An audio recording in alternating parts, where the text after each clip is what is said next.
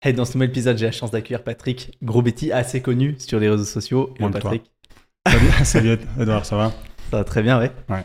Euh, merci beaucoup d'accepter de faire l'épisode. Avec plaisir. Euh, donc, grosse expérience surtout, grosse activité dans le développement Ouais. immobilier en Suisse romande, par Suisse romande. Alors, principalement Fribourg, je te dirais 90% c'est le canton de Fribourg, Mhm. un petit peu le canton de Vaud et récemment, plus récemment, un petit peu le canton du Valais.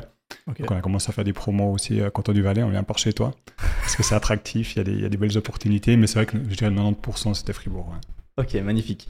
Donc, peut-être raconte-nous un petit peu ton, ton parcours, euh, comment tu as débuté, comment tu es tombé dans Ouais. l'immobilier, euh, pourquoi tu jamais sorti, et puis, euh, et puis ce que tu fais concrètement maintenant.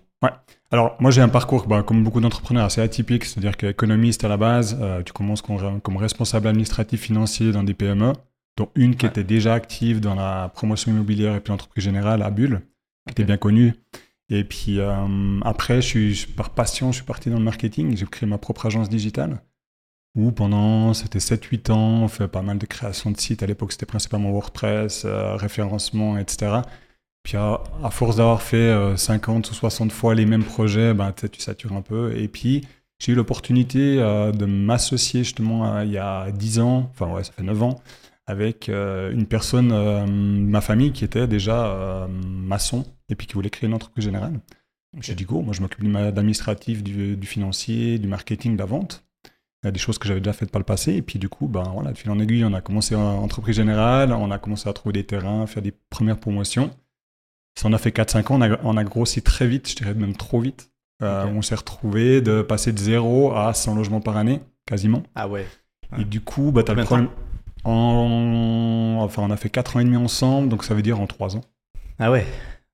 Ouais, ça va vite quand même. Ouais, et puis trop vite, honnêtement, avec le recul, je te dirais trop vite. Pourquoi? Parce que, ben, en fait, la problématique euh, dans ce domaine, c'est de trouver des bons DT, des bons directeurs de travaux. Et puis là, ça a été compliqué parce que du coup, mon associé qui s'occupait de la direction de travaux, qui était maçon de formation, il Mhm. était très bon dans son domaine, mais après, euh, direction de travaux, c'est pas juste maçon, quoi. Il faut maîtriser tout. Moi qui venais pas du domaine, ben, la connaissance technique, je l'avais pas. J'avais la connaissance du business au sens large, j'avais la connaissance, ben, je dis marketing, vente, mais après, la, la connaissance du métier de constructeur, je l'avais pas. Ouais. Et du coup, c'est, ça a été compliqué de recruter les bonnes personnes dans les bons timings. Donc tu te retrouves à faire euh, beaucoup, à essayer de, de faire le mieux possible, forcément. Mais tu te retrouves aussi après avoir, euh, lorsque tu as livré tes premiers objets, ben, le service après-vente, tu sous-estimes souvent le temps que ça prend. Puis c'est là que ça a commencé, en guillemets, à être un peu plus tendu, on va dire ça comme ça. Et puis on avait deux options, soit on continuait, on continuait à grossir, soit on ralentissait, puis on privilégiait euh, ce que, ce que j'ai voulu faire par après, la qualité de vie aussi, et puis faire des projets ultra qualitatifs, mais en faire beaucoup moins. Ok. Donc c'est là que ça commence à bloquer en fait euh, avec lui. Je lui ai revendu mes parts il y a 4 ans, ouais, il y a 4 ans maintenant. Et du coup, il est parti, il a continué euh, de son côté. Et puis moi, j'ai recréé une multitude de petites sociétés où j'ai racheté aussi quelques sociétés. Au total, il y en a eu jusqu'à 7 où c'est vraiment toutes les sociétés qui te permettent vraiment de faire un projet euh, immobilier de A à Z. C'est-à-dire que j'ai une société de prospection qui fait aussi accompagnement et conseil pour les personnes pour, euh, qui veulent euh, travailler dans, dans le domaine. Ensuite, j'ai une entreprise, un bureau d'architecte, Mhm. petit bureau d'architecte pour les, pour les mises à l'enquête et une entreprise générale, forcément, entreprise totale. Et du coup, maintenant, depuis peu, je le dis officiellement aussi, on fait du courtage, mais immobilier neuf. La vente, ok. De Voilà. vos propres projets. Nos propres projets. Et pourquoi je précise immobilier neuf Vu que j'accompagne quand même beaucoup de courtiers immobiliers à se développer, ça serait un petit peu malin de ma part, toi, de, de dire euh, Ouais, d'un côté, euh, je te coach, mais d'un autre côté, euh, je, je prends les mêmes mandats, quoi. Ça serait Ouais, pas, ouais, c'est pas juste, quoi. Ok, ok. Donc voilà. Donc maintenant j'ai toute la chaîne en beaucoup plus petit, beaucoup plus, enfin serein pour moi. C'est-à-dire que on est, enfin, j'ai plusieurs associés dans les différentes sociétés, Ouais. mais on a très peu d'employés.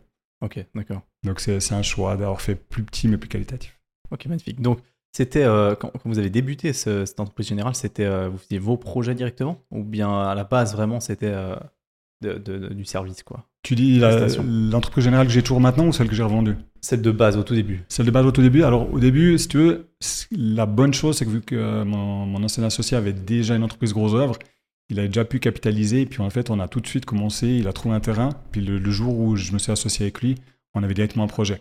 Excellent. Mais, il y a toujours un mais, c'est encore mettre à l'enquête. On n'est pas tombé sur l'architecte la plus smart que je connaisse. Ok. Et puis on s'est retrouvé avec une interprétation euh, un peu erronée, pas du RCU, du règlement, mais une interprétation des, des villas groupées. Et euh, voilà, on s'est fait un projet où euh, l'indice, l'IBUS, a été utilisé on va dire, pas tout à fait correctement, puis on a dû se battre au CK pour avoir le permis. Donc là, en fait, au lieu d'avoir une mise en quête de 6 mois à l'époque, on s'est retrouvé à 12 mois et puis à devoir batailler au CK avec M. Stempfel pour, ah ouais. pour que ça passe. Donc tu commences ton, en fait, ton entreprise où tu es à deux doigts de dire, mais en fait, s'il n'y a pas le permis, euh, ça, va être mort. Quoi. Ah c'est clair. Bon, on en parlait avant justement euh, de, de, ce marché qui aujourd'hui est très compliqué, hein, un domaine qui s'est quand même beaucoup spécialisé et surtout qu'il y a des spécificités cantonales qui sont euh, très différentes. Donc des divergences importantes entre les différents cantons c'est quoi euh, Comment tu vois la, suite, peut-être par rapport au moment où tu as débuté dans, dans, dans l'entreprise générale, ou comme tu disais, à l'époque, six mois pour l'autorisation de construire, aujourd'hui, ça arrive rarement. Ouais, rarement euh, comment tu vois la chose aussi? Parce qu'à l'époque, il y avait, euh, dans les développeurs, il y avait aussi des gens qui, venaient de n'importe quel domaine, hein, qui héritaient d'un terrain, qui disaient Ah ouais, bah, je vais faire un petit immeuble, je vais faire un petit truc. Et, et aujourd'hui, c'est un peu terminé ça. Ouais. Bah, d'un côté, c'est, pour moi, c'est une bonne nouvelle. C'est ce que j'appelle une apuration qui doit se faire. Enfin, c'est trop, trop drastique, mais c'est, c'est qu'en fait, c'est la même chose dans le courtage immobilier que tu connais bien. C'est qu'il y a eu des touristes qui, bah, il y a encore deux ans, même une année, on mettait une annonce, ça se vendait, une villa, euh, même hors de prix, les taux étaient bas, tout le monde se ruait dessus, on n'allait même pas la visiter, quasiment on la réservait. D'ailleurs, j'ai eu un cas de quelqu'un de la, depuis euh, la Pologne qui a réservé une de mes villas sans venir la voir. Quoi. Ah ouais? Ouais. Ça s'est fait la vente? Oui, ça s'est fait. Il voulait négocier, j'ai négocié 0 francs, on l'a vendu 100 000 francs de plus que, toutes les estimations parce qu'il n'y avait pas quoi. Il n'y avait pas de bien, c'était tout près d'ici justement. Et puis bah, justement pour le développement immobilier, je pense que c'est un peu la même chose. C'est que effectivement nous, il y a, bah, du coup ça fait 8-9 ans, euh, on pouvait s'improviser développeur ou moi j'aime plutôt dire promoteur immobilier. Mais c'est vrai que on avait le terrain, euh, on, s'associait avec un maçon, justement, comme j'ai fait, allez, on trouvait un architecte, on mettait à l'enquête, on avait assez rapidement, sauf dans ce cas-là, euh, un permis tu mettais en vente, les taux étaient relativement bas. À l'époque, je crois que c'était un 7, un 8 euh, à 10 ans, donc ça mhm. allait encore. Hein. Peut-être on était pas loin des deux. Et puis euh, après, bah, ça a été dans le bon sens. Les taux ont baissé, euh, mais il y avait de moins en moins de terrain. Et du coup, l'avantage qu'on avait, c'est que vu que j'étais associé avec aussi un, constructeur qui fait du gros œuvre, ben, forcément, il y avait la marge sur la construction, la marge entreprise générale plus la marge promoteur. Donc c'est intéressant. Ouais, c'est clair. Donc on pouvait se permettre aussi d'avoir des, des terrains peut-être un peu plus chers, mais après on s'y retrouvait par la suite. Maintenant, ça c'est pas mal, je pense, ça devrait, ça a commencé, puis ça devrait encore se professionnaliser. Parce que c'est vrai que maintenant, pour moi, selon moi, le métier de promoteur immobilier ou développeur immobilier, c'est le plus complexe. quoi. Parce que finalement, si tu réfléchis, tu dois être prospecteur foncier. Ensuite, tu dois savoir comment estimer ben, la rentabilité de ton projet avant de le réserver. Un tu dois... financier. Ouais, ouais bah, puis tu es d'accord, on en discutait tout à l'heure, franchement, c'est la base. Mais 90% des gens, ils estiment, ah, mais j'ai entendu que euh, on construisait à 800 francs de mètre cube. Non, non, à moins de 900 maintenant. Enfin, je pense que tu peux oublier pour avoir du qualitatif. Prix de vente. Oui, j'ai appelé mon pote qui est courtier depuis deux semaines. Euh, j'ai fait une estimation. Ouais, ouais, mais euh, réfléchis, appelle quelqu'un qui a, qui a vendu ces trois dernières années dans cette région, qui est un expert ici. Et puis voilà. Puis, puis ça, après, tu dois savoir. Ben, ben, passer par un bon architecte, parce qu'il y en a des très mauvais et des très bons, comme partout. Ouais, bien sûr. Après, constructeur, la même chose, tous les problèmes que tu connais de, la construction. Et puis après, maintenant, surtout la vente, euh, avec ces taux euh, qui explosent, qui ont explosé, maintenant qui se stabilisent. Mhm. Euh, même s'ils restent intéressants historiquement, ben, c'est vrai que ben, ça vient long à vendre. Quoi. Pas les villas, mais les, les, immeubles en PP, enfin les appartements en PP, comme on a discuté. Quoi. Ouais, c'est clair. Et tu parlais de l'architecte qui avait fait, euh, qui n'était pas la plus smart euh, dans le calcul de l'IBUS, euh, ou, de, enfin donc dans l'IUS, hein, c'est l'indice d'utilisation du sol. Mhm. Donc ça veut dire en gros ce qu'on peut construire sur le terrain. Et aujourd'hui, la plus grosse complexité, c'est quand même qu'on n'est jamais certain de ce qu'on peut vraiment faire. Ouais. Soit on, on, pense que oui, parce qu'il y a un règlement qui nous dit ok, tu peux faire ça, mais tu mets à l'enquête ça, ça veut pas dire que tu vas vraiment pouvoir le faire. Ouais. Alors c'est vrai que je te dirais sur les zones à faible densité, ou, en tout cas je parle quand on Fribourg, hein, là, vraiment spécifiquement, tu as ton iOS, tu as ton ibus. Si tu n'es pas dans une prescription particulière où il y a un PAD, où il y a des, restrictions euh, supplémentaires, ou les biens culturels, parce que c'est la pire des choses pour moi, c'est les biens culturels. c'est totalement subjectif, aléatoire. Euh, si tu aimes bien, si bien le projet, ça le fait, sinon pas. Je vais pas me faire des amis, mais c'est pas le but. mais euh, ça va, ça va encore, franchement. Nous, on, on essaye d'avoir zéro dérogation d'avoir zéro report d'indice surtout, parce que c'est la pire des choses euh, entre le RF et euh, la préfecture. c'est assez fonctionnel, ils s'aiment pas trop. Donc du coup, ils se renvoient la balle et puis euh, ils sont pas d'accord entre eux. Ils sont pas d'accord entre eux. Et puis, si, si, tu respectes tout, on va dire à 100%, ça va. Tu as ton permis en 8-10 mois. si tu n'as pas d'opposition, si tu as une opposition, tu perds un mois parce qu'elle va être levée et tout ça. Mais effectivement, dès que tu dois commencer à faire des reports d'indices, des, des dérogations et tout ça, même sur le canton de Fribourg, ça vient, ça vient un peu chaud. Puis toi, bah, je pense que le canton du Valais, c'est encore euh, pire. D'ailleurs, je l'ai expérimenté récemment à Arba. Ouais. Un petit peu, ouais. Voilà. Les règlements, c'est une chose, les bonnes relations, c'est plus important. Et puis, euh, et puis voilà, quoi. C'est Ah, encore plus compliqué, je trouve. Ouais, ouais, ouais. Puis surtout, euh, surtout là, c'est des zones qui sont pas très densi- densifiées, mais quand tu, quand tu rentres dans des zones qui sont très densifiées, typiquement Genève, typiquement Vaud, Ouais. j'ai- l'occasion de parler avec beaucoup de, de confrères là-bas. Ouais. Bah, c'est compliqué, quoi. Il y a personne qui achète un terrain. Sans conditionnement, ça se fait très rarement. Ouais. Et euh, si c'est pas conditionné, c'est en tout cas conditionné à d'autres éléments, genre le, le nombre de mètres carrés que tu peux construire réellement, Ouais, ouais. euh, etc. Donc tu peux pas, euh, tu peux plus tellement acheter un terrain et voir plus tard, quoi, parce qu'aujourd'hui on on peut plus se baser là-dessus. Ouais, Ouais. c'est clair. Mais c'est mais c'est vrai que euh, c'est des zones, comme tu dis, Vaud et, et, et Genève, où c'est encore plus particulier parce que ben, forcément, il y a, il y a une forte demande de logement, bah, surtout en PPE. Souvent, Mhm. c'était proche de Lausanne, c'était proche de Genève, mais il y a quasiment, enfin, il y a plus de terrain où ils sont, ils sont impayables. Puis effectivement, moi, c'est des zones où je ne m'aventure pas trop, hein, honnêtement. C'est pour ça que, bon, je suis fribourgeois, mais euh, je travaille principalement dans les zones que je connais, que je maîtrise. Après qu'on a des opportunités comme en Valais, comme on a de temps en temps aussi travaillé canton de Vaud, mais c'était des, des promoteurs qui nous donnaient à construire. On n'était pas nous-mêmes promoteurs, toi. Ouais. Et puis, et puis voilà, mais c'est vrai quand je vois les différences de, ouais, comme tu dis, c'est plus, ça me semble plus aléatoire Vaud et Genève que par exemple Fribourg, euh, où ben, quand même si tu respectes le règlement, tu arrives à avoir un permis. Donc Ouais. il y, a- il y a moins de ces, ces tensions un peu, ouais, pas politiques, mais qui sont, qui sont euh, des, des, des pressions externes qui font que effectivement tu sais pas trop où aller. Mhm. Là, ça me semble assez clair. En tout cas, en tout cas sur Fribourg, ça va encore. Ouais, c'est clair. Ouais, ouais. Pour revenir à un point intéressant que tu as, relevé au début, euh, Mhm. c'était les, les garanties dans la, la construction. Mhm. Euh, ça, c'est un gros, gros sujet parce que euh, on, on en parlait avant de, de lancer l'épisode, mais donc moi, j'ai eu une, une, triste expérience là tout récemment euh, avec euh, un courtier qui a un peu.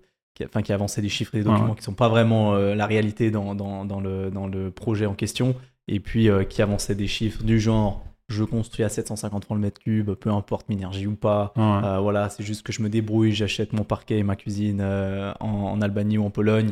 Et bon, évidemment, euh, on peut faire des économies comme ça. Euh, maintenant, on va, euh, on va réduire bien évidemment la qualité. Euh, mais ce que les gens oublient souvent, c'est quand tu construis, après tu restes quand même lié à ta construction. Après, c'est pas tu vends et c'est terminé, tu disparais. C'est ça. Puis c'est c'est souvent ce que les, les nouveaux du domaine, euh, autant construction que promoteurs qu'on discutait tout à l'heure, ils oublient en fait. Ils Mhm. voient que je fais ce projet, je pense le vendre à temps, construit au meilleur marché possible, et puis voici la marge que je vais me faire. Donc ils pensent en one shot. Tandis que si tu as une mentalité où tu penses long terme, où moi j'ai toujours dit, j'ai deux enfants, je veux que dans 10 ans je puisse me promener dans la rue puis dire, regarde, ça c'est papa qui a construit, ça Mhm. aussi, ça aussi, parce que c'est une fierté de montrer à mes enfants, ce que c'est pour ça que j'aime l'immobilier aussi, Ouais. c'est qu'on peut montrer, c'est physique Ouais. tout ce qui est intangible, moi j'ai beaucoup plus de peine. Et puis c'est vrai que ces garanties, on les oublie au début parce que c'est long, deux ans, c'est long, cinq ans. Dix ans, bon, c'est autre chose, tu vas, en, tu vas en prison si tu ne respectes pas, pas ça. Mais les deux et cinq ans, les garanties de deux et cinq ans, ben, c'est quand même long. Donc il faut, si tu fais du, du mauvais travail toi-même ou tes sous-traitants, parce que souvent c'est c'est des artisans qui font, voilà, qui, sont sur le chantier, en tout cas chez nous.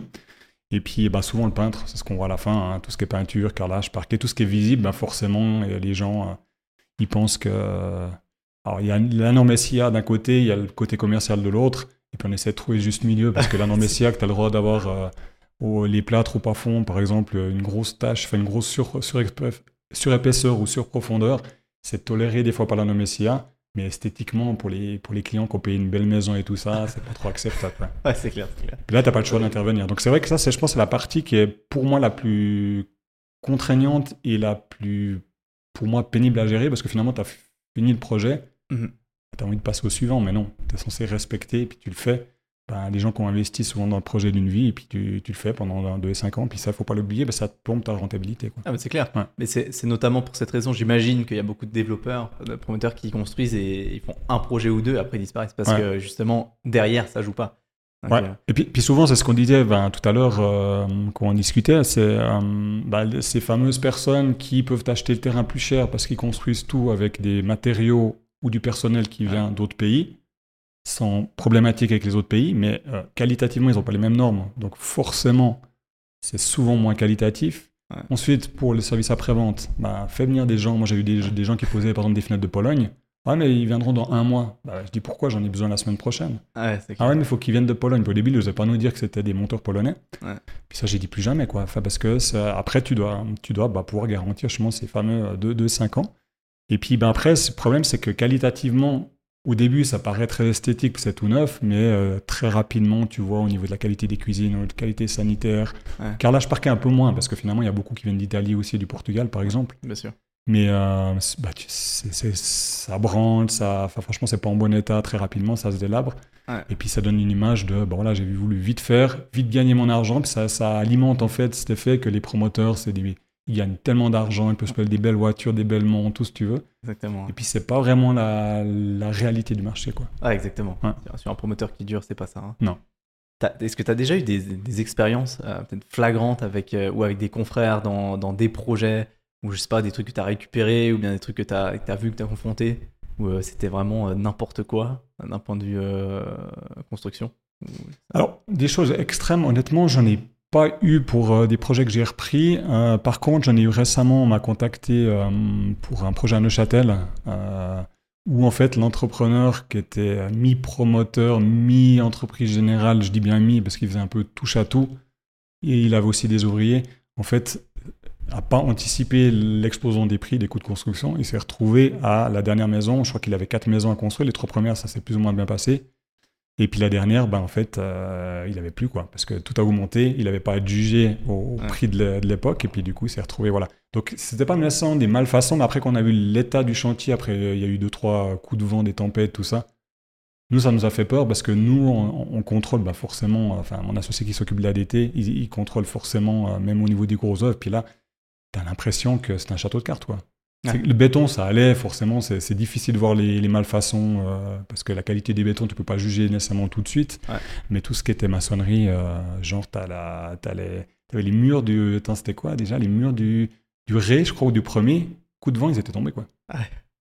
puis tu voyais euh, tu vois, les, les, ferrailles comme ça, et puis tu te dis, oulala, enfin, voilà. Donc, ça, c'est la, chose qui m'a plus choqué, mais on a refusé de reprendre le chantier parce que. Pas à nouveau, question de garantie. Ah bah c'est que légalement, oui, on peut statuer que les garanties d'avant sont à charge des anciens tant qu'ils font pas faillite. Et puis nous on reprend, mais va, va, va dire devant un juge le jour tu as un problème, euh, c'est pas de notre faute, c'est de la faute de ceux d'avant. Donc ça on refuse quoi en fait. Non, c'est pas possible. Ok, ouais, magnifique.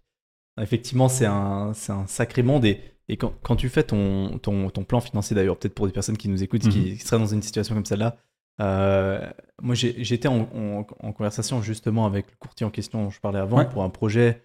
Euh, quand même en coût de construction qui, a, qui avoisinait les 5 millions. Et, mhm. et euh, on n'était pas du tout d'accord sur le coût de construction de, en discussion. Hein. Parce que voilà, moi je pars du principe que franchement, entre 950 francs le mètre cube, parce qu'il faut avoir un petit peu de marge. Toujours. financier. Toujours, parce que tu as toujours les mois surprises. Quoi. Ouais, ça. exactement. Donc, tu, donc tu oublies, donc tu prends un peu de marge. Et, euh, et lui, il part du principe que voilà, 800, c'est le grand maximum vraiment du coût de construction, tu vois. Et il me dit, mais c'est juste parce qu'il faut te démerder et puis commander des trucs ailleurs et puis euh, gérer des trucs toi. Enfin, tout, tout, le bordel qui fait qu'après, tu t'en sors jamais. Sur 10 ans, t'es foutu.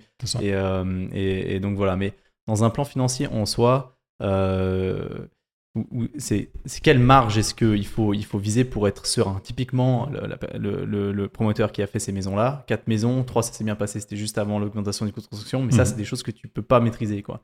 Et, et, donc, tu dois toujours garder dans ton, dans ton risque. Une certaine euh, proportion. Quoi, ouais. alors, si tu veux, euh, moi pour les plans financiers, je suis, bah, je suis, économiste à la base, donc forcément les chiffres, ça me parle. mais j'essaie toujours de faire le worst case. Donc c'est-à-dire qu'on part du pire du cas. C'est-à-dire que moi je prends, à l'heure actuelle, si tu me demandes de faire un projet chemin de villa pour parler de ces villas, pour moi le minimum c'est 900 francs de mètre cube, plus 10% de réserve. Mhm. Donc ça fait quand même 990 des terrains, je parle de terrain plat, euh, pas terrain en pente, torrent en vallée, à Nada, ou, enfin on est bien d'accord, hein, où tu as des travaux spéciaux parabellinoises et tout ça. Je parle vraiment de terrain plat, standard, accès facile et tout ça. 900 francs de mètre cube, 10% de réserve. Après, tu rajoutes tes aménagements extérieurs, tu rajoutes tes taxes, entre 3 et 5%, ça dépend des cantons, des projets et tout ça. Et puis, euh, les honoraires d'architecte, Mhm. Et puis, euh, donc ça, ça te donne des coûts de construction qui tiennent la route. Tu as déjà ces 10% de réserve qui, qui, te permettent de, voir venir. Parce que c'est vrai que 2022, c'était une année catastrophique pour les augmentations des coûts. Là, ça se tasse, heureusement. Mhm. La même chose que les taux. Ça a descendu un peu. Hein. C'est les coûts de construction, tu dis? Ouais. Moi, je suis pas convaincu que c'est descendu. C'est juste que les gens, ils se rendent compte, les sous-traitants, que pour avoir des boulots, ils n'ont pas le choix d'être un peu plus agressifs qu'en disant euh, il y a les taux communs de la guerre en Ukraine, ma grand-mère, enfin, j'en sais rien. Ils utilisent tous les excuses du monde pour faire augmenter. Le seul qui avait raison, c'est vrai que le bois, l'isolation périphérique, ça avait explosé, la ferraille aussi un petit peu. Mais ils en ont joué pendant 6, 8, 12 mois où, chaque mois tu te disais non, mais c'est pas possible. Quoi. il n'y a, pas eu 12 guerres en Ukraine. Quoi. On s'est rendu compte que tout, tout a été produit en Ukraine. tout est produit en Ukraine. Ça. vient d'Italie, mais ça, ça, passe par l'Ukraine. Et puis, puis voilà, après au niveau des prix de vente, euh, ce que je fais toujours, c'est, alors si c'est des zones que je maîtrise, canton de Fribourg, je dirais le, la partie francophone du canton, ça, il n'y a pas de souci. Je me débrouille, j'ai mes propres outils, ben, comme on utilise tous les outils euh, utilisés par les banques. Euh, j'ai ma propre méthode de calcul. Mhm. Et puis après, j'appelle toujours un courtier euh, local, comme je t'ai dit tout à l'heure, qui a déjà vendu récemment dans la région, qui n'a pas, pas, débuté la semaine passée à faire ce métier. Et puis, j'enlève, s'il me dit 6 000 francs le, mètre carré au niveau de prix de vente, moi je pars à 5 008 par exemple. Et puis en plus, je rajoute une marge de négociation de 3%. Donc t'imagines comme je suis drastique, c'est que je, gonfle les coûts de construction de 10% et je diminue de 3% encore. Enfin, manuellement, je diminue les prix de vente, puis en plus, je mets une réserve de négociation de 3%. Donc du coup, tu te retrouves avec des fois des, marges. Euh, bah, par exemple, pour les villas, à moins de 100 000, je commence pas parce qu'il y a toujours des problèmes, il y a toujours des, choses à faire, à offrir, à, corriger. Euh, et du coup, euh, plus ces réserves-là, ça c'est dire qu'on n'a jamais vraiment de mauvaise surprise absolue. Quoi. Ah L'anneau, je te parle des villes, hein. je te parle pas nécessairement des immeubles et des appartements PPE où là, la problématique est autre. Mais du coup, si tu fais comme ça avec des villas, franchement, tu prends zéro risque. Ça veut pas dire que tu vas finir à 100 000 de marge par villa, mhm. mais c'est à dire qu'au pire des cas, tu as, as, mangé tes 10%, tu as mis de réserve de construction parce qu'il y a eu peut-être des travaux spéciaux que tu as voulu assumer, etc., puis pas les reporter sur ton client final. Et au niveau de prix de vente, bah, peut-être qu'il y a eu, bah, comme en cas de Covid, les prix sont mhm. tassés aussi. Comme ces temps, ils sont pas tassés, mais c'est plus difficile de vendre au prix juste du marché parce que bah, les taux sont plus hauts, donc les clients sont plus pinailleurs, les, les prospects. Plus négocier. je pense que tu le sens plus aussi. Ouais, ouais. Tu es d'accord ils, regardent euh, les petits détails qu'avant, euh, bah, c'est un détail parce que de toute façon, sinon ils savaient que ça leur passait sous le nez. Maintenant, ils sont revenus en force, mais d'un côté, c'est bien que les acheteurs viennent en force. Mais d'un autre côté, ils pinaillent vraiment, enfin pour moi, trop. Quoi. Ouais, ouais. Là, tu sens que le marché a vraiment, a vraiment shifté là, sur les, la dernière année. Hein. Ouais, alors clairement. Alors, à nouveau, Villa, pas vraiment, en tout cas dans le canton de Fribourg. À nouveau, je te parle, je sais que j'insiste sur le canton de Fribourg, mais c'est le marché que je maîtrise le plus. Mhm. Euh, après, par contre, pour les immeubles, enfin les appartements PPE, j'ai l'impression que ça, en fait, ça avance pas, ça bouge pas. Enfin, c'est-à-dire que quand tu as des projets de. Bon, moi, j'ai plus de gros projets, donc je peux pas juger sur des. J'ai des projets de, de 1 à, à, 10, 15 logements. Je fais, je fais rarement plus euh, ces dernières années. Mais euh, j'ai l'impression que effectivement c'est lent à vendre. Donc en plus tes promoteurs, tu dois avoir tes préventes. Ben, si on prend un projet par exemple 9 logements, tes 5 préventes, mhm. ce qui est juste en général 50%, 60% du projet. Euh, bah c'est lent quoi. Genre cet été, c'est rien passé. Enfin, moi, personnellement, euh, au niveau appartement, c'était mort, quoi. Le calme plat, quoi. Ouais, c'est clair. Peut-être la vente sur plan, c'est plus compliqué aussi.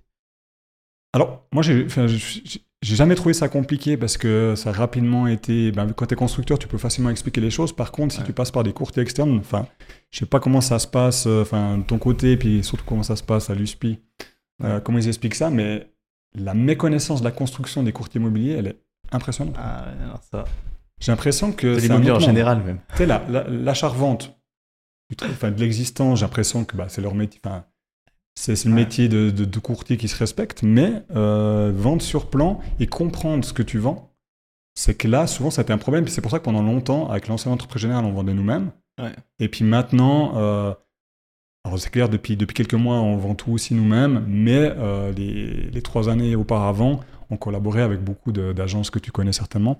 Et puis, puis du coup, mais le problème, c'est que nous, on devait souvent venir en support et puis expliquer finalement aux prospects ce qu'ils allaient avoir. Le courtier, on dit, mais il met une annonce, il, il échange de trois mots avec les clients et tout ça, mais après, il disait, ah, mais tout ce qui est technique, vous regardez avec l'entreprise générale ou le promoteur. Puis nous, on était là, bah non, c'est dans tes 3% quand même. c'est là que j'ai souvent eu un problème, c'est pour ça que je me suis dit, là, il y a quelques mois, j'ai réactivé une société, là, MTG, et puis du coup, je me suis associé à quelqu'un qui était courtier, j'ai dit, écoute, tu me développes ça, on fait de l'immobilier neuf euh, au maximum. Le reste, on donne même à nos partenaires et tout ça, bah, pour pas rentrer en concurrence avec eux. Et, puis, euh, et puis voilà, puis ça se passe très bien parce que finalement, euh, on est et promoteur et constructeur et vendeur.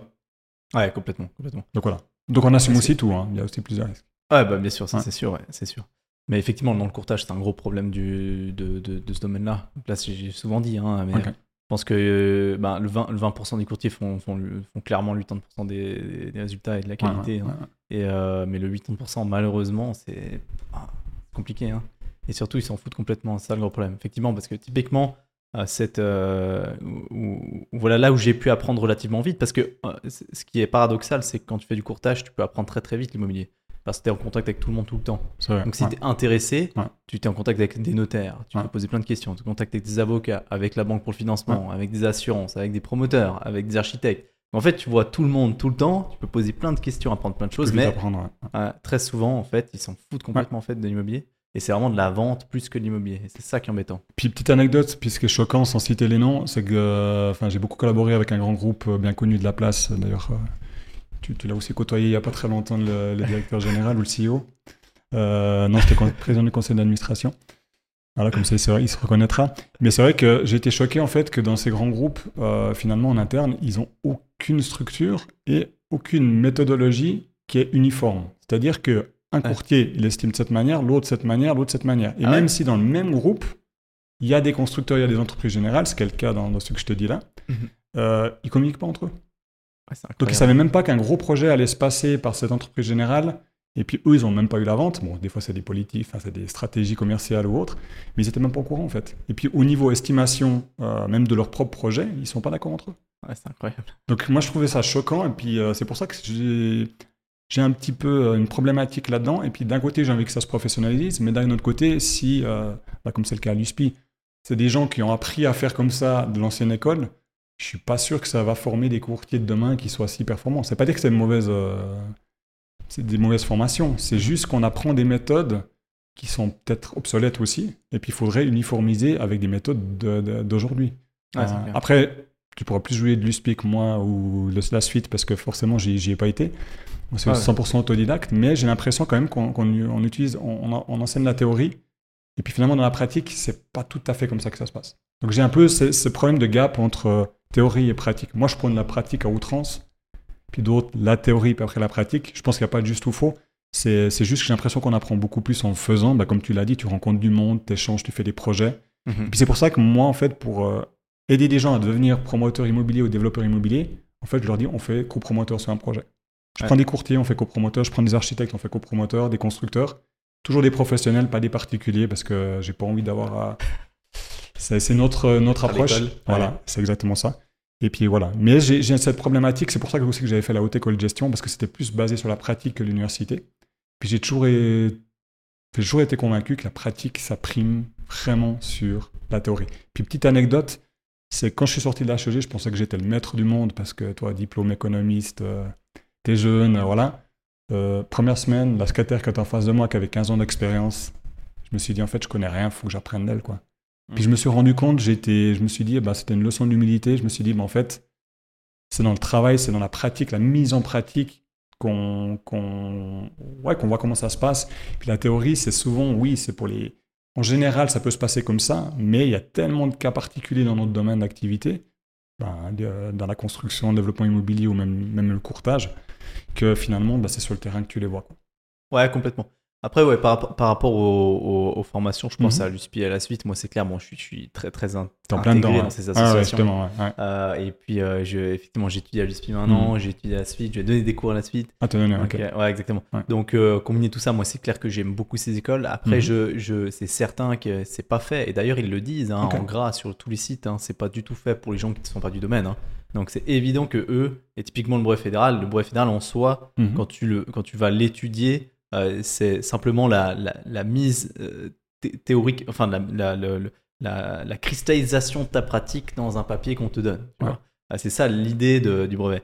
Euh, et, le problème, c'est que tous les cours qui sont. Je dirais que dans le brevet, il n'y a, a, aucun problème. Parce qu'en fait, ceux qui viennent te donner des cours, c'est des gens qui ont. C'est des avocats qui ont une étude d'avocat, c'est des promoteurs qui font de la promotion, c'est voilà, des gens qui, qui veulent transférer euh, leurs connaissances, mais qui sont dans le domaine. Donc voilà, eux, ils en donnent beaucoup de cas, de cas pratiques. Hein. C'est ça que j'ai beaucoup apprécié dans le brevet. Euh, ça, tu parles de brevet, mais par exemple, brevet. ImoStart, ImoBase, exactement. ça, ça c'est plus compliqué dans le sens On où. est d'accord. Ouais, exactement. Dans le sens où la qualité des élèves, très souvent. Euh, en fait, je, te redirai parce que je vais donner des cours justement dans un certificat de, de comptage à, la suite. Et très souvent, bah, c'est le retour que j'ai eu moi qui avais fait Immobase, mhm. euh, ou, bien de, des enseignants, c'est que mhm. très souvent la qualité des élèves, alors pour le brevet, il n'y a aucun problème, c'est des gens qui connaissent, qui sont dedans, et voilà, du coup, c'est intéressant de parler avec eux. Mais les autres, très souvent, c'est ils veulent commencer dans l'immobilier, donc ils commencent par la, partie théorique. du coup, ils ont, ils ont aucune idée ils apprennent des trucs qu'ils devraient déjà avoir vu en pratique, mais euh, qui, découvrent en fait. Et, c'est la problématique que, que, ces écoles ont. Alors, c'est clair, brevet fédéral, bah, de toute façon, déjà, bah, il y a le mot fédéral dedans, donc il y a des directives aussi bah, d'enseignement, de qualité d'enseignement au niveau suisse. Donc, euh, ça, je suis 100% convaincu. Hein. Enfin, tout ce qu'on parle de brevet fédéral, pour moi, il y a une maîtrise. Moi, je sais que c'est ultra qualitatif en Suisse. C'est comme la maîtrise, effectivement, euh, directeur de travaux, etc. ça, ça, je critique pas. Après, ce que je critique, c'est justement, comme tu dis, c'est des débutants qui rentrent dans le métier, parce que moi, j'ai surtout accompagné des courtiers immobiliers qui débutaient, mhm. qui créaient leur agence, enfin, agence, qui créaient leur activité plutôt. Et puis, c'est vrai que je me suis rendu compte que certains avaient fait IMO, enfin, je ne sais plus dans le cadre de ça, mais IMO Start, IMO Base. Euh, après, ben, ils pensaient qu'ils étaient prêts et autres, et puis qu'ils avaient besoin d'un coup de pouce pour la mise en pratique. Puis c'est vrai que j'ai trouvé euh, bah, que finalement, c'était, ils, avaient, ils avaient appris des termes, un état d'esprit en guillemets, mais ça, ça, dépendait aussi de quel prof sur, lequel ils sont tombés. Et puis du coup, par contre, ils n'en avaient aucune idée. quoi. Et puis, mais après, c'est un petit peu le même ressenti que, que j'avais eu en sortant de la HEG aussi. On a appris plein de choses, mais finalement, tu en utilises un, 4-5%. Ouais, c'est clair. Tu as une sorte de généraliste. Euh, après, si tu veux spécialiser, ben, tu as un brevet, tu as une maîtrise et autres. Et puis du coup, ben, c'est en faisant les choses que tu, que tu apprends. Et puis malheureusement, l'école en Suisse nous conditionne à être des moutons à faire tous la même chose.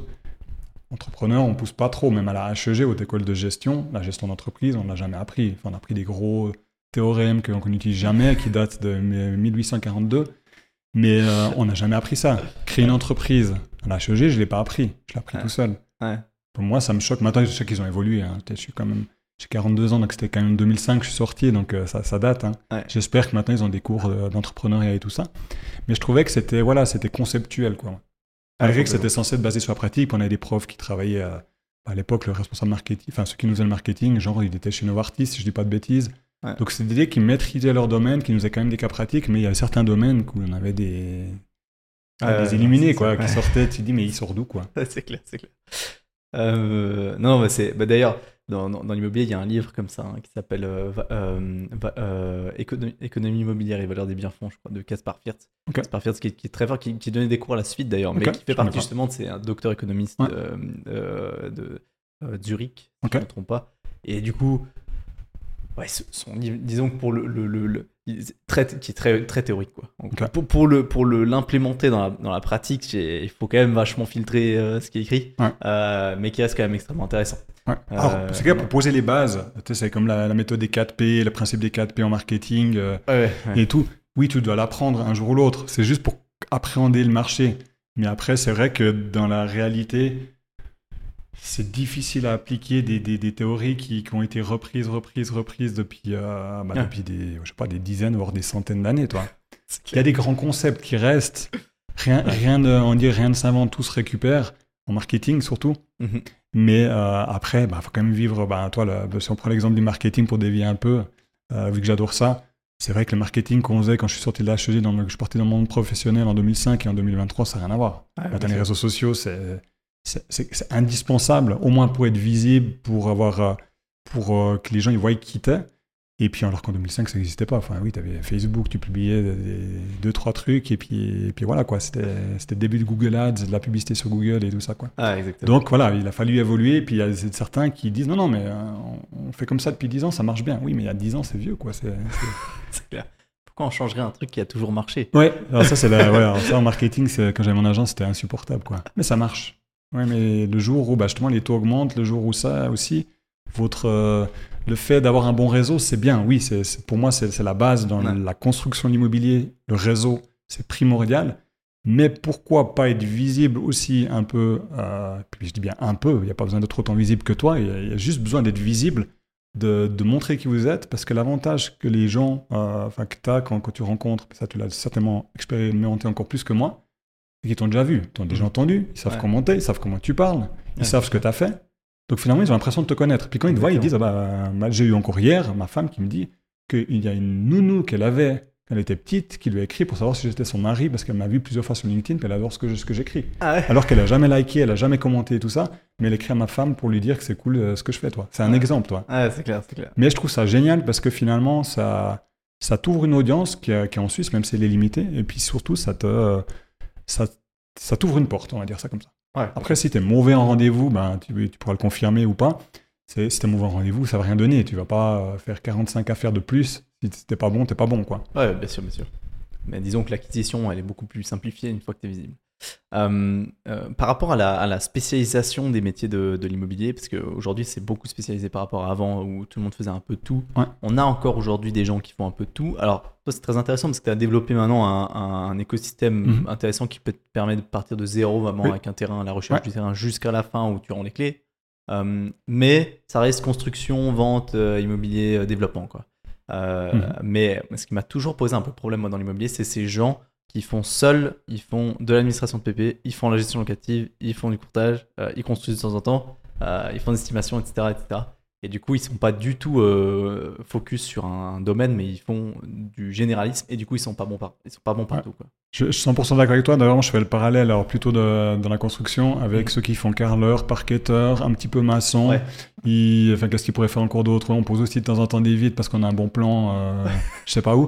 Et puis c'est vrai que hum, c'est des métiers qui sont, ben, surtout ceux que tu as cités, il faut, être ultra bon dedans, surtout que ben, par exemple la, gérance ou autre, c'est pas toi 3-4%, c'est pas là qu'il faut du volume. Hein. Donc euh, voilà, si tu fais pas que ça d'ailleurs, en en parlant euh, avec certains euh, directeurs de, de, grosses agences et tout ça, ils disaient souvent c'est pour nous rendre visibles, puis on gagne notre vie avec le courtage ou avec d'autres métiers.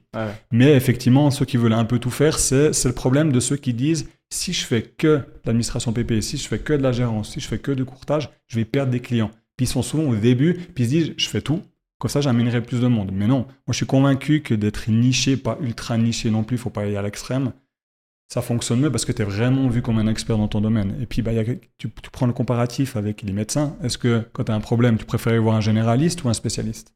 Mhm. Spécialiste. Et puis s'il te dit que tu dois te faire amputer, tu vas te faire amputer. puis ça te coûte une blinde. Et puis, euh, tandis qu'un généraliste, souvent tu lui dis, ouais, ouais, enfin moi, je sais jamais, c'est pas méchant, mais j'ai jamais trop pris au sérieux non plus les généralistes, parce que c'est comme moi en étant économiste, je sais un peu tout faire, mais je sais rien faire quand je suis sorti. Tandis que les spécialistes, tu dis amen quasiment quand tu vas. Puis là, ça fait presque peur, parce que déjà, tu les payes plus cher, tu, tu dis amen quand tu vas chez, un spécialiste, un médecin. Mhm. Et puis, ben, je pense dans le business, les autres activités, c'est un peu la même chose. Si tu es vraiment un expert, tu arrives à le démontrer, ben, comme tu le fais très bien en ligne, bah, les gens, ils vont même pas trop se poser de questions. Ils vont dire, bon, bah, je veux travailler avec toi pour ça. Mais en fait, en finalité, tu peux être peut-être aussi euh, pas nécessairement le meilleur, mais au moins dans la tête des gens, euh, tu te positionnes comme l'expert, donc ils viennent vers toi. Après, ceux qui veulent tout faire, ben, mis à part le fait que ça leur amènera soi-disant plus de clientèle, ce qui est rarement le cas, je pense que c'est une erreur. c'est pas vrai, regarde. Moi, j'ai commencé, pour exemple, hein, mhm. euh, dans le courtage résidence secondaire. Courtage pure vente, seulement la vente, résidence secondaire. Seulement la résidence secondaire. C'est vachement particulier, ouais. Ça m'est arrivé. bah voilà, c'est hyper. Euh, enfin, c'est très niché. Euh, mais c'est juste que là, dans le marché dans lequel j'étais, je veux dire, après, après six mois, un an, t'as fait que ça, t'as vu que ça, je veux dire, t'es bon. Ouais. Tu sais je pense que tu maîtrisais. Ouais, ouais, je euh, ce, que, ce, que, ce que tu fais. Quoi. Surtout que tu es resté dans la même région. Donc, donc voilà, ouais, exactement, dans une région bien spécifique. Donc en gros, après, tu connais tout par cœur. Tu sais le nom de tous les immeubles, tu sais le nom des propriétaires de l'immeuble. Ça. Tu dis, purée, bon, le mec, tu vois, quand, quand, tu, quand ton client il vient te voir. Alors, effectivement, en fait, le, problème, c'est que tu dois, tu dois être capable de, en fait, de, de, te détacher de, du résultat immédiat. C'est clair que ça arrive un peu plus tard dans le temps, parce que tu dois apprendre vraiment. Euh, tu peux pas dire à tout le monde, ouais, moi je fais ça, moi je fais ça, moi je fais ça, parce que là, tu peux choper des gens peut-être plus vite, mais moins longtemps. Et euh, par contre, dans la spécialisation, ça, ça, prend plus de temps, mais une fois que c'est en place, je veux dire, euh, là, on me posait une question sur un, sur un, sur un appartement, je, je, on, décrivait, je savais dans quel immeuble il était, quoi. et je savais quel type de vue il y avait, et je sais qu'un deux étages au-dessus, j'ai vendu à tel prix, et puis là, je veux dire, t'as pas, pas plus crédible, quoi. Mais du coup, c'était dans une zone limitée, euh, tu te retrouves vite, en fait, limité, parce que le nombre de résidences secondaires, surtout en Valais, je pense que c'était en Valais, euh, t'as vite fait le tour, quoi. Si tu te retrouves où c'était déjà à la limite des 20%, euh, bah après, tu n'as plus de travail en fait. Ouais, alors c'est le problème, c'est que si tu veux, euh, si tu fais que, que, du courtage et que tu veux, tu veux scaler à, mhm. comme euh, une société du genre Cardis ou, et devenir une, une, une franchise ou, vraiment engager beaucoup de monde, bah, c'est clair que tu peux pas te limiter à une région comme ça là. si tu veux faire un Néo par exemple, tu peux pas faire ça. mais personne ne veut faire Néo, mais, mais, mais, mais voilà mais autrement, non, sinon, euh, c'est viable, c'est pérenne, quoi, disons. Euh, donc voilà, mais surtout après. Il y a beaucoup, d'achats vendant justement de résidence secondaire Ouais, ça, ça, bouge pas mal en résidence secondaire. Ouais, ouais. Je me rends pas compte. Pas mal, mais bah, ça dépend des régions. Par contre, c'est très très spécifique comme marché. Hein. d'un immeuble à l'autre, tu peux avoir différences fois 3 de prix, tu peux avoir des, des, des, objets qui, qui, se vendent en claquement de doigts comme des objets qui durent, qui traînent pendant des mois, voire des années, parce que personne ne veut aller là. Et c'est fou à quel point euh, j'ai trouvé en fait la, micro-situation tellement importante en résidence mmh, secondaire, alors qu'en fait, les gens qui achètent, souvent, ils connaissent pas la région. Je me dis, c'est incroyable à quel point ils arrivent à se rendre compte aussi rapidement en discutant un petit peu à gauche, à droite, que là, il faut surtout éviter. Okay. Cet immeuble-là, il faut surtout pas aller. Par contre, là-bas, c'est bon. Là-bas, c'est vraiment le top. Et du coup, euh, la micro-situation, elle est incroyablement importante. Alors que les gens qui, achètent ne sont pas du tout la région. Mais c'est souvent des qui sont venus plusieurs fois en vacances, qui ont adoré l'endroit et tout ça, ou bien il y a un peu de tout? Ça arrive, il y, a un peu tout, majoritairement, ouais. ouais majoritairement, ouais. Donc voilà. Après, ça dépend si t'es sur Cran ou, Verbier, c'est beaucoup plus euh, même étranger. Alors, euh, euh, et, donc, et, donc, là, c'est des gens qui. Bon, après, c'est d'autres moyens, d'autres, ils s'en foutent complètement. Ah ouais, c'est un peu ça. Ils, veulent le beau chalet, ils sont pas 2-3 millions près. Et tout ça. On parlait de Verbier tout à l'heure, c'est incroyable. moi, j'adore cette station, elle est juste exceptionnelle. Mais, ah, comme tu dis. L'immobilier, ça doit être chaud. Ouais, bah c'est. Bon, alors ça se vend, ça résiste très bien aux crises, c'est ça qui est hallucinant. Euh, mais euh, effectivement, ça fait euh, je veux dire, 25 ans que les gens se disent purée, ça va se péter la gueule, c'est pas possible. Et les prix continuent de monter, ah continuent, de monter. il y a quelques mois, je parlais avec une courtière de là-haut qui me disait ben voilà, Covid, pas Covid. Bon, le Covid a boosté toutes les stations, les taux d'intérêt sont montés, mais eux, là-bas, ils s'en foutent. Je veux dire, les taux d'intérêt, c'est quand tu achètes un truc à 20 millions, c'est que c'est que t'es pas, pas 1% près. Hmm. Les gens, ils s'en foutent complètement de payer des, intérêts. Et souvent, bah, s'il faut, ils mettent plus de cash, quoi. C'est égal. Donc le taux d'intérêt influence encore moins la, résidence secondaire, je dirais. Il y a beaucoup de courtiers euh, spécialisés, je me... parce que enfin, bah, moi c'est clair que sur Fribourg on n'a pas ce problème-là. Puis en Valais, ben, on travaille surtout en pleine, un petit peu en station, mais pas beaucoup sur nos projets. Mais c'est surtout en pleine qu'on nous propose euh, des, terrains, des projets et autres. Mais c'est vrai que un courtier spécialisé là-dedans en résidence secondaire, enfin moi personnellement j'en ai jamais vu. Euh, jamais rencontré, jamais vu et tout ça. Mais... C'est des stations qui sont sur place. Après, tu, tu, ça t'empêche pas de vendre la résidence principale. je veux dire, c'est euh, dans, la, dans la région, quoi. spécialisé dans une région, disons, plutôt. Mais, euh, mais euh, ouais, effectivement, le... c'est un domaine, c'est un marché qui est, qui est, très spécifique. Et donc, l'immobilier, c'est aussi pour ça qu'il y a beaucoup de formations qui sont développées aujourd'hui. C'est parce qu'il y a beaucoup de, de, spécialisation maintenant dans, dans, le domaine.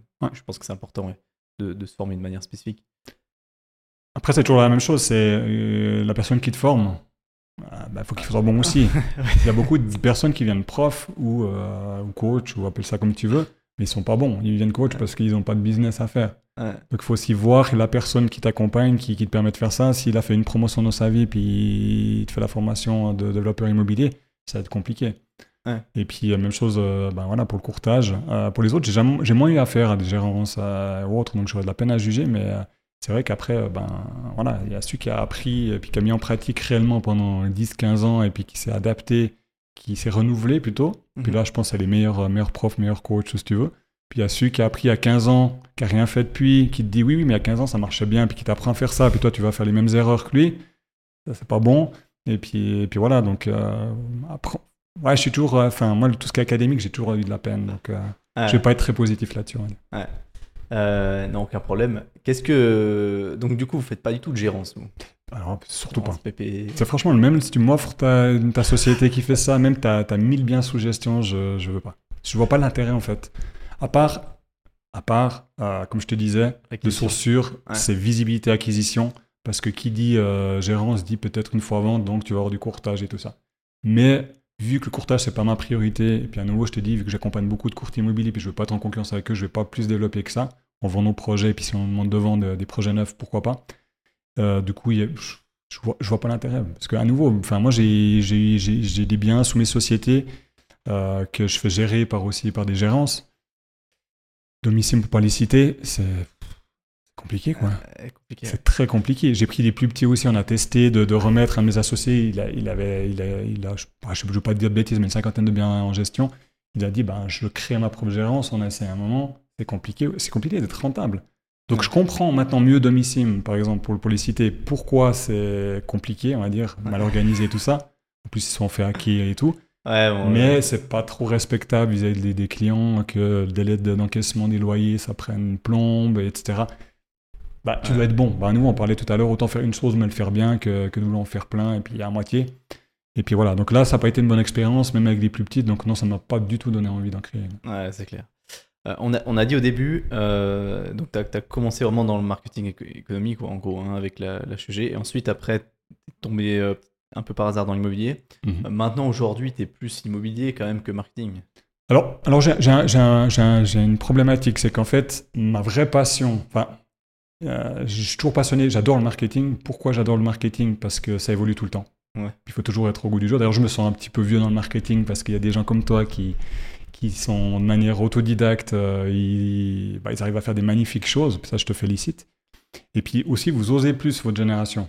Parce que vous êtes né aussi avec ça, toi. Moi, je suis né en 81, euh, smartphone, ça n'existait pas. Tu avais tout juste euh, le Minitel et puis le Commodore 64. Donc, je sais même pas si ça te parle. C'est l'ancêtre de l'ordinateur.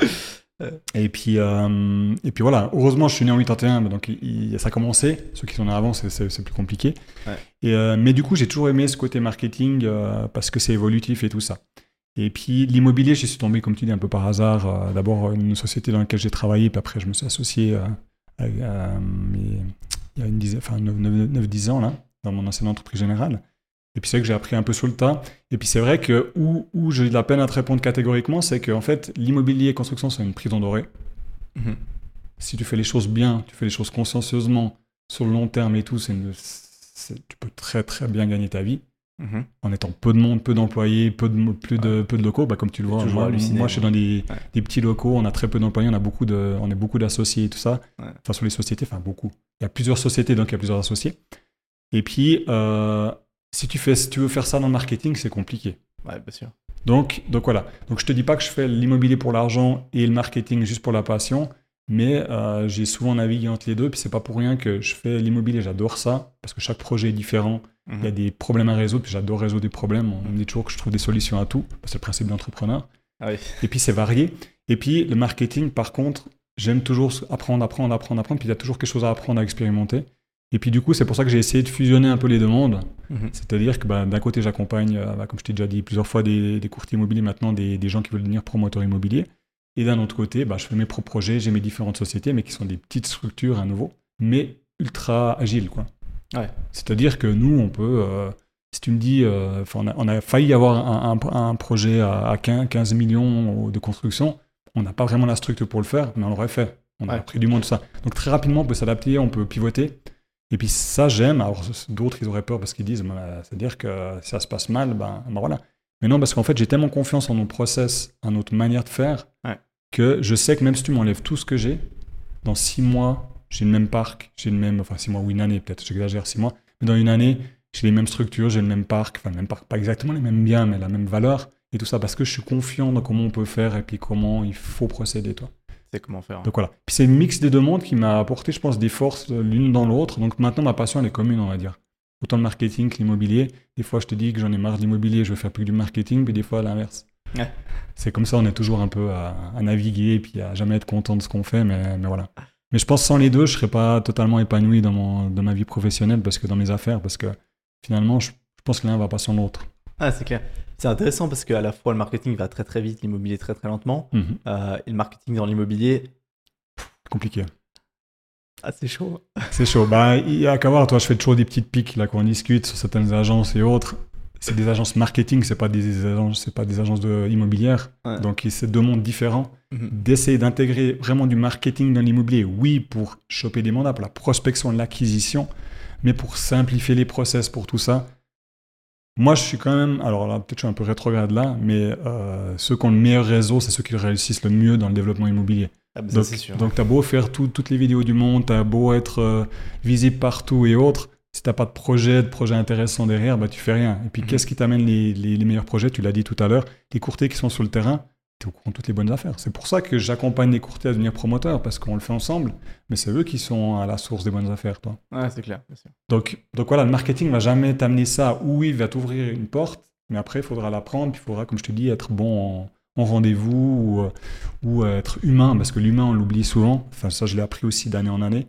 Au début, j'étais très, bah toi, très chiffre, enfin, HEG, donc euh, économiste, très chiffre, très, euh, très dur aussi je me suis rendu compte qu'en fait, euh, il fallait un peu s'ouvrir, un peu plus montrer les émotions, un peu plus échanger avec les gens. Mhm. Puis c'est fou la différence que ça fait, parce qu'on dit que les décisions, il y a, je ne sais plus les pourcentages, mais genre 90% c'est de l'émotionnel, et puis tu as un petit pourcent, as, 10% où tu as besoin de rationaliser, donc tu reviens au chiffre, tu reviens à des trucs plus rationnels. Mais mhm. la majorité, c'est de l'émotionnel. Ouais, c'est clair, c'est clair. Complètement. Donc, euh, donc voilà, donc, euh, ouais. Je me suis aussi affiné là-dedans. Le, le cul en deux chaises. Le cul en deux chaises, c'est difficile, des fois, c'est bah, ah, comme tu dis, c'est toujours à cheval entre les deux, c'est la même chose au niveau caractère. J'ai deux caractères totalement euh, opposés, je peux être euh, totalement déjanté, d'ailleurs j'ai plein de tatouages sur le corps et tout ça. Et puis euh, d'un autre côté, je suis très strict, très rigoureux et tout ça. Et puis je pense que ces deux mondes, ils doivent cohabiter pour, pour, bah, pour évoluer puis pour ça fonctionne. En tout cas pour moi, hein. je, dis, je, te parle, je te parle de moi. Quoi. Complètement. Ouais. Ok, magnifique. Comment est-ce que tu vois, euh, sur euh, maintenant que quand même tu as, une belle expérience dans l'immobilier, comment est-ce que tu vois l'évolution future des prix de l'immobilier? Tu as vu euh, l'évolution donc ces, ces, dix dernières mhm. années un peu, de très près, avec ce qui se passe maintenant, mais sur le long terme. Comment est-ce que tu vois la suite? Est-ce qu'il y a un plafond des prix de l'immobilier éventuellement? Ou bien du style on se dit Genève, de toute façon c'est le plafond, on va jamais dépasser ça, mais tant que Genève monte, le reste va monter, pareil pour Zurich. comment tu vois le truc Alors, moi, je pense qu'on n'a on a, on a pas encore atteint un plafond. Pourquoi? Parce qu'on parle beaucoup de pénurie de logements, à tort ou à raison. Hein. Mhm. Euh, principalement, justement, quand on vaut un peu, bah, forcément Genève, ça, ça fait des années qu'on en parle. Donc, il n'y a pas de raison euh, que, ça stagne, parce que finalement, il y a une forte demande. Et puis, euh, bah, je parle principalement appartement PPA aussi, quand on de Fribourg, on, a, on aura un besoin aussi de logement, parce qu'il y a une forte affluence, une forte démographie. Et du coup, ben, je ne vois pas comment les prix peuvent stagner avec ça. C'est clair qu'il y a des stagnations temporaires ou même des baisses temporaires, comme il y a eu ce début d'année. Flambée des prix, risque d'inflation sur inflation, enfin même pas risque, il y a de l'inflation, mhm. risque de sous-inflation, ça c'est un peu plus limité en Suisse. Et puis, euh, mais du coup, euh, qui dit inflation dit aussi, euh, ça a une incidence aussi sur le prix, sur l'augmentation de prix. Donc une stagnation temporaire par la, crainte du marché, la peur, il y a tout qui stoppe comme au début du Covid, hein, tout s'est mhm. Les gens, ils vendaient plus, enfin, ils paniquaient ou même euh, les gens, ils, bradaient leurs biens. Dans un cas, on a pu acheter 400 000 de moins parce qu'ils ont paniqué au début du Covid. Euh, et puis, donc, des stagnations, oui, mais je pense que ces prochaines années, ça va continuer à augmenter, en fait. Ouais, donc plutôt oh, sur je, je, peux pas dire dans les, délais de temps, franchement. Je suis économiste, mais j'aime pas trop faire ces projections parce que c'est un petit peu du, du comme ça. Mais honnêtement, je pense que ces cinq prochaines années, il n'y a pas de raison que ça, que ça diminue. Ouais. Parce que je, sais je suis convaincu que les taux vont stagner et on va se rapprocher nouveau des. Passer en dessous de 2,5 d'ici la fin de l'année. Je suis assez convaincu à 10 ans. Je parle toujours des taux fixes à 10 ans. Et puis quand on se rapprochera des deux, ce sera des taux euh, qui sont même, euh, ils seront toujours ah même bons, voire exceptionnels, hein, historiquement. 3, c'est psychologique, c'est, c'est, toujours des bons taux historiques, mais dans la tête des gens, ben voilà, c'est trois fois ce que je payais à une année. Ah, exactement, c'est juste psychologique. mais du coup, moi, je vois, je vois pas pourquoi ça stagne. Alors, à nouveau, je, je t'enlève Genève parce que je suis pas du tout un expert de cette région. Mais pour moi, les autres cantons de Suisse romande, mis à part à nous les marchés de niche en Valais dans les, dans les stations où là, chaque niche, enfin chaque station est différente. Mais je vois pas pourquoi ça stagnerait en fait. complètement. En tout cas pour les villas, hein, ça fera à 100%. On a déjà discuté appartement PPE, c'est peut-être un autre marché. Mais... Ouais, puis villas, bah, c'est compliqué, c'est que des villas neuves, euh, il y en a plus énormément. Hein. Mais il faut être créatif en fait. En fait, sur ces dix dernières années, j'ai fait 90% de projets de villas. Sauf quand je te parlais de l'ancienne entreprise générale où on faisait des gros projets de promotion pour d'autres promoteurs, là c'était des immeubles. Mais sinon, nos propres projets, ça a toujours été des villas. Pas des gros projets, hein. je te parle pas de projets de 40 villas ou autres. Mais euh, qu'est-ce qu'on a fait? Ben, Quand tu n'as plus de terrain, tu trouves une villa, tu la rases, tu, tu parcelles, tu construis à côté. Et puis voilà, tu en trouves peu, tu en trouves moins. Mais le parc, il vieillit aussi. En Suisse, on n'est pas trop hyper fan de rénover. On n'est pas poussé à beaucoup rénover. Oui, on peut déduire aux impôts à certaines rénovations. Mais euh, tu es d'accord que le parc, dans certaines, en tout cas sur Fribourg, dans certaines communes, tu te dis, mais ces maisons, euh, ouais, soit il faut les raser, recommencer, ou ah fortement les rénover. Puis, moi, je suis pas un expert de la rénovation, j'aime pas ça parce qu'il y a beaucoup d'imprévus. Puis moi, j'aime pas l'imprévu, j'aime la sécurité, ce qui est sécure. Enfin, je prends des risques, mais j'aime bien euh, savoir où je vais, en fait. Puis je trouve dans la rénovation, surtout dans la transfo, ouais, tu fais un plan financier, mais allez, 9 fois sur 10, il est faux, quoi. d'accord, hein. Puis du coup, c'est pour ça que j'essaye euh, beaucoup de, prospecter en fait des villas rasées, des, grandes parcelles à parceller. Et puis aussi, j'essaye maintenant de, euh, de, trouver des terrains hors zone. Et puis je vais me battre auprès des communes pour euh, bah, prochaine révision, pour pouvoir ah les passer en zone. C'est un risque. c'est prendre du temps. Le jour où ça passe, c'est des terrains 5-10 000 m2, toi. Ok. Ouais, T'as acheté à 9-10 francs le mètre carré. Et puis, euh, ils passeront à 400-500 euh, ben, le jour où, c'est en bâtir, ou jamais. Ça, c'est un risque. Bon, en zone agricole, t'es limité quand même. Alors, c'est pas agricole, c'est des hors zones à bâtir, mais c'est pas des zones agricoles. C'est zones réservées. Ouais. complètement. Ouais, donc là, euh, ouais, là c'est d'ailleurs c'est un gros, gros sujet de l'expertise immobilière, hein, parce que Je pense, c'est dur d'estimer ce genre de parcelle. Parce que tu vois, tu vas te dire, va dire ça à une famille, quoi. Ils sont propriétaires d'une zone, d'une zone, zone réservée qui était en zone à bâtir pendant 35 ans et qui tout d'un coup passe en zone réservée et on sait pas ce que ça va devenir, et tu dois leur dire bon ben il y a des risques que dans 3 ans ta, ta parcelle là elle vaut 5 francs le mètre carré. Aujourd'hui on peut pas dire qu'elle vaut 5 francs le mètre carré parce que tu as des risques quand même que dans 3 ans, eh ben, elle valent 600 francs le mètre carré. Donc, donc euh, en gros, euh, bah, on va être un peu au milieu, quoi. Mais euh, c'est attendez, c'est ça le gros problème. C'est ça. Alors moi, j'ai toujours deux, deux, choses, c'est de la négociation. Hein. C'est soit vous me demandez tout de suite, mais c'est le prix d'une zone agricole, c'est 10 francs le mètre carré. Je te dis vraiment un chiffre comme ça. Soit ben vous prenez le risque vous, mais vous allez vous battre vous à la commune, ça prend plus, mais je vous l'achète ben, proche du, du, du, prix final. Mais l'entre-milieu, je le fais jamais parce que pour moi, c'est de la pure spéculation. Ah bah, et puis, soit tu, c'est toi qui prends le risque, tu l'achètes maintenant, et puis dans 10 ans, tu as gagné, ou dans 15 ans, soit tu as perdu, mais tu as payé 10 francs le mètre carré, c'est pas la fin du monde non plus. Soit c'est eux qui le prennent, c'est normal qu'ils gagnent bien. Mais le, juste entre milieu, je leur dis, c'est soit, choix A, choix B. Je laisse pas trop le choix en fait. Parce que comme tu dis, le juste milieu, c'est de toute façon, ils vont sentir, si ça passe en zone abattue, ils vont se sentir perdants, même si tu leur as payé la moitié, disons. Et puis, euh, à l'inverse, ça passe pas, tu te sentiras perdant. Donc, autant que ça soit dès le début, tu me le vends, je me débrouille, ou l'inverse. Moi, je fonctionne comme ça. Ouais, bah, t'as parfaitement c'est clair.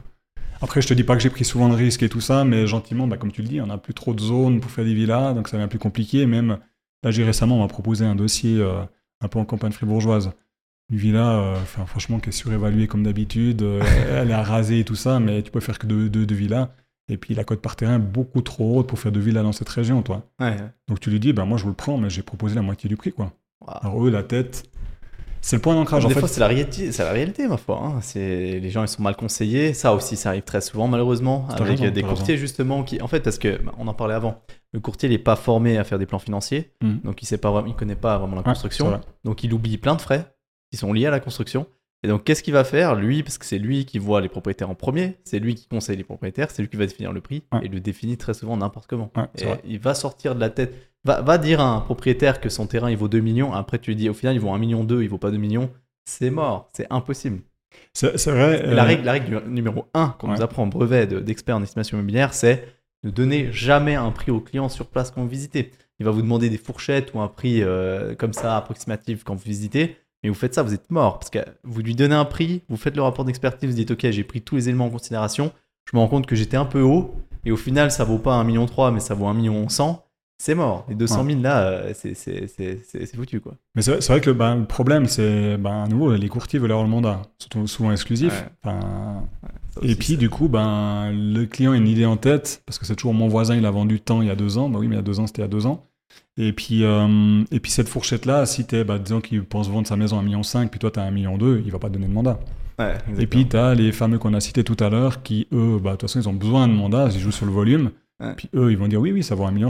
Après, c'est pas leur problème, ça se vend pas parce que eux, c'est du marketing, c'est pas de la vente. Ouais, complètement. Et puis ça, ça fausse le marché. Et puis effectivement, bah, les années où on a eu des taux de 0,9, 1 à 10 ans, 1 à 10, bah, il y avait des, des flambées de prix qui étaient, qui étaient hors normes. Et puis on a vendu des maisons, euh, qui, qui, étaient à des prix surfaits, honnêtement, parce que bah, il n'y avait pas de maison à disposition, donc les gens, c'était combat de rue, quoi, suivant où. Ouais, clair. Donc tu pouvais, euh, tu pouvais pas surestimer, mais tu savais que si tu mettais un prix de juste du marché, il y avait de la surenchère, et puis tu allais le vendre 100 000 plus cher, 150 000. je te parle de villas à 1 million et plus. Hein, je te... puis, puis voilà. Puis maintenant, c'est vrai que ben, les mauvais conseils des, des courtiers, les problèmes de certaines méthodologies d'analyse et d'estimation qui se basent sur l'historique des transactions, oui, mais les transactions qu'on est, euh, on est au plus haut, le temps qu'elles s'ajustent au prix actuel, bah, ça prend 3, 4, 5, 6 mois pour avoir assez de data. Puis ça, c'est un problème des nouvelles technologies, c'est que les data, euh, c'est avec ce qu'on a, bah, avec ChatGPT, c'est ça. Il a commencé quoi 2021, ils ont pris les, les data, ça fait que deux ans. Donc, euh, vu qu'il, parce qu'il n'était pas connecté à Internet, et puis, euh, puis du coup, ben voilà, si, si le temps qu'ils s'ajustent, qu'ils prennent, euh, qu'ils continuent à apprendre, ben il, il faudra du temps. ces outils d'estimation en ligne, s'ils sont basés sur la data, ben il faut qu'il y en ait assez. C'est pour ça que sur les terrains, moi j'ai eu plusieurs fois des, gens qui disent ah, j'ai utilisé un, outil d'estimation en ligne pour les terrains, mais c'est bizarre, il n'y a rien qui sort. Ben, c'est normal. C'est que les, les, transactions de terrain, il y en a déjà tellement peu en Suisse, bah. très peu qui sont documentées, très peu qui sont visibles en ligne. Donc forcément, il n'y a pas assez de data. Quoi. Ouais, ouais, puis bon, ton terrain, euh, il peut être voisin à un autre terrain et valoir le double ou le triple, ça, dépend ce que tu peux faire dessus. donc, euh, ouais, c'est compliqué.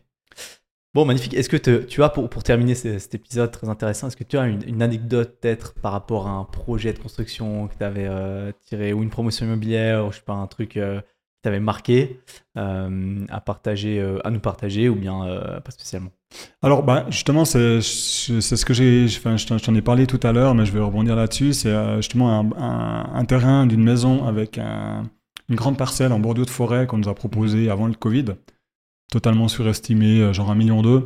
Euh, le Covid est arrivé. Euh, heureusement, on n'avait pas signé juste avant, mais on n'aurait pas signé à ce prix-là, c'était de toute façon surfait. je crois qu'on on avait estimé autour des, des 900, 900 et quelques mille. Le, client a dit qu'il allait réfléchir. Plein Covid, panique. Il redescend le prix, descend le prix, descend le prix. On arrive à négocier à 800 000. Et ce qu'on a fait derrière, quand les gens ils sont habitués au, habitués au Covid, c'est qu'on a remis en vente, on a parcelé. Donc, on a gardé deux parcelles pour faire deux villas. Mhm. Et on a revendu la maison 800 000. Donc en fait, on a revendu ah au même prix qu'on l'a acheté, quasiment à 30 000 francs près, je crois, si je me souviens bien, avec les commissions de courtage, tout ça. Et du coup, on a construit euh, deux maisons avec le fond. Avec terrain un gratuit. Ouais, terrain gratuit. Enfin, gratuit en guillemets, toi. Les frais de mutation, tu as tout ça. Mais, mais du coup, ça, ça a été un coup de maître en période compliquée. Donc c'était juste pour terminer, pour dire que même en période de récession, en période compliquée, que ce soit vie privée, vie pro, il y a tout le temps des opportunités. Il faut simplement avoir les yeux ouverts puis oser les prendre à ce moment-là. Parce que ben, je pense à l'heure actuelle avec les taux hauts, il y a des bonnes affaires à faire aussi sur le marché. Il ne faut surtout pas laisser passer en disant j'attends encore six mois que les taux baissent. Maintenant, là, les, les, les prix vont reprendre l'ascenseur. Puis je pense que les bonnes affaires, elles se font justement maintenant. Quoi. Ouais, complètement. Complètement d'accord avec toi. Merci infiniment pour le partage. Merci à toi. Et puis euh, bonne suite en tout cas. Merci, à bientôt. Ciao, ciao.